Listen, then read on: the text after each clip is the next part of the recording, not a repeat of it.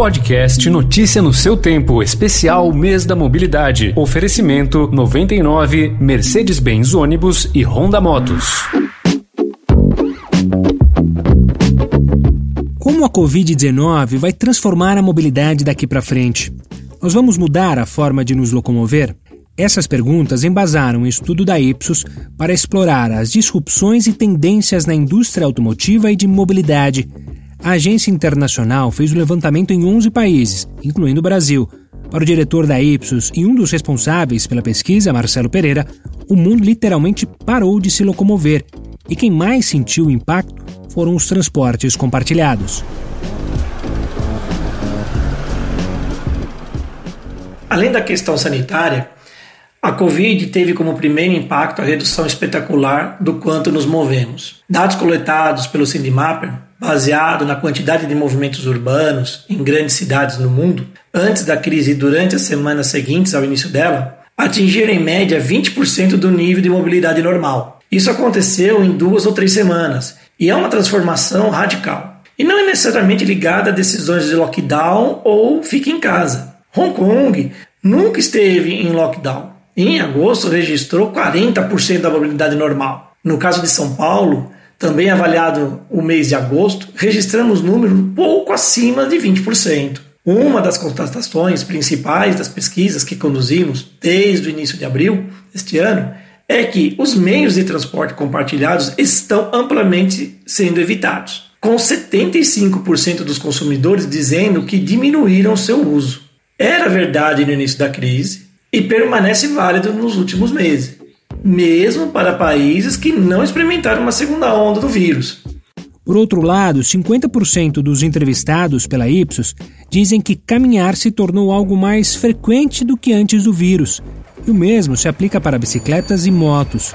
O uso dos carros particulares também aumentou. As diferenças são significativas entre os mercados. Em nível global, um pouco mais de um terço ou 34% dos entrevistados nos disseram que aumentaram o uso do carro desde o início da crise, enquanto que outros 30% afirmaram ter reduzido a sua utilização.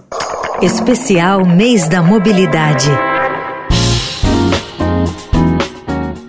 De acordo com o estudo da Ipsos, a pandemia rompeu com hábitos e criou novas tendências de comportamento que podem ou não ser momentâneas.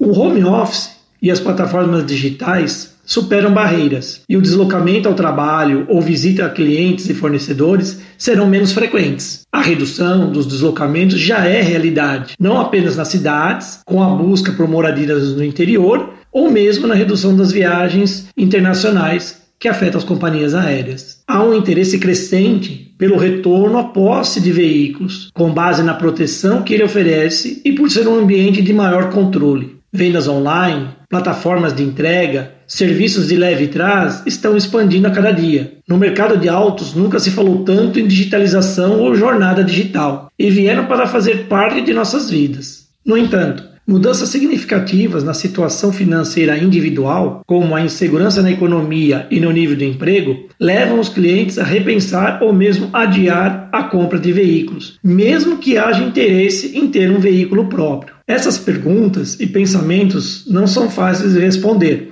e não tem apenas uma solução ou alternativa aplicável. Especial Mês da Mobilidade.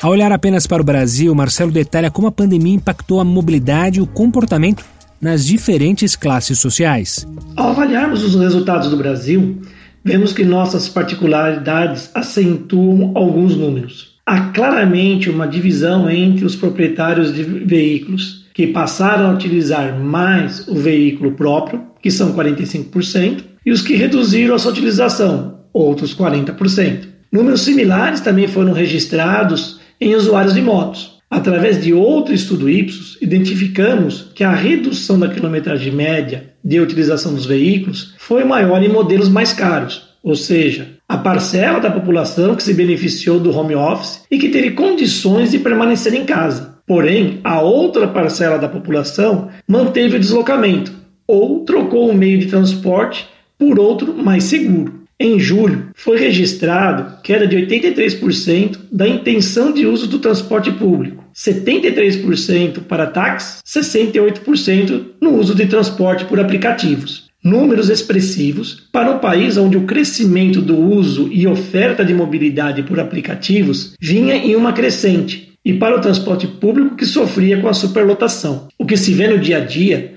das regiões periféricas é a manutenção do transporte público superlotado e o aumento da desigualdade. Quando abordamos a intenção de compra de veículos, assim uma busca por meios digitais. E o brasileiro é receptivo às novas tecnologias, porém a instabilidade econômica e o risco de desemprego assombram o consumidor. A pesquisa aponta que 31% dos brasileiros estão menos propensos à compra de um veículo no momento seja ele novo ou usado, um dos resultados mais altos entre os países pesquisados.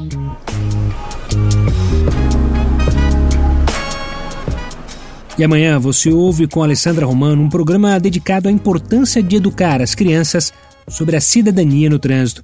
Eu sou Gustavo Toledo, obrigado pela companhia e até mais. Podcast Notícia no seu tempo, especial Mês da Mobilidade, foi apresentado por 99, Mercedes-Benz Ônibus e Honda Motos.